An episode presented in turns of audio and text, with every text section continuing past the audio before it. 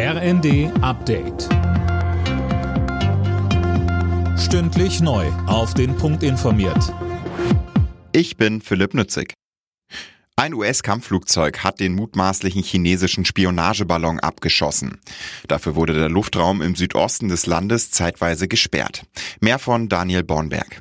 Nach Angaben des Pentagons wurde der Ballon vor der Küste von North und South Carolina abgeschossen. Die Trümmer sollen jetzt möglichst geborgen werden.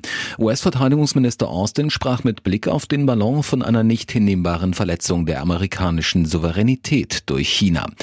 Der Ballon war vor einigen Tagen über den USA entdeckt worden. Die US-Regierung wirft China seitdem Spionageabsichten vor. Peking bestreitet das und spricht von einem verirrten Forschungsballon.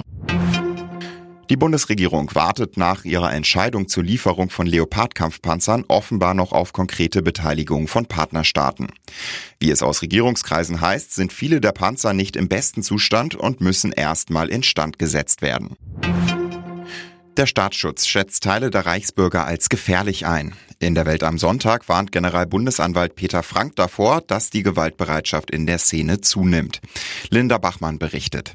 Die Bundesanwaltschaft geht davon aus, dass es etwa 23.000 Reichsbürger in Deutschland gibt. Sie lehnen die Demokratie und ihre Verfassungsorgane ab. Sorge bereitet dem Generalbundesanwalt vor allem, dass ein Teil der Szene zu aktiver Gewalt bereit ist und mittlerweile auch Gewaltfantasien gegen staatliche Instanzen offen äußert. Anfang Dezember gab es eine Razzia. Über 50 Beschuldigten wird vorgeworfen, einen gewaltsamen Umsturz in Deutschland geplant zu haben. Union Berlin ist zumindest vorerst neuer Tabellenführer der Bundesliga. Durch einen 2 zu 1 Heimsieg gegen Mainz verdrängten die Berliner die Bayern von der Spitze.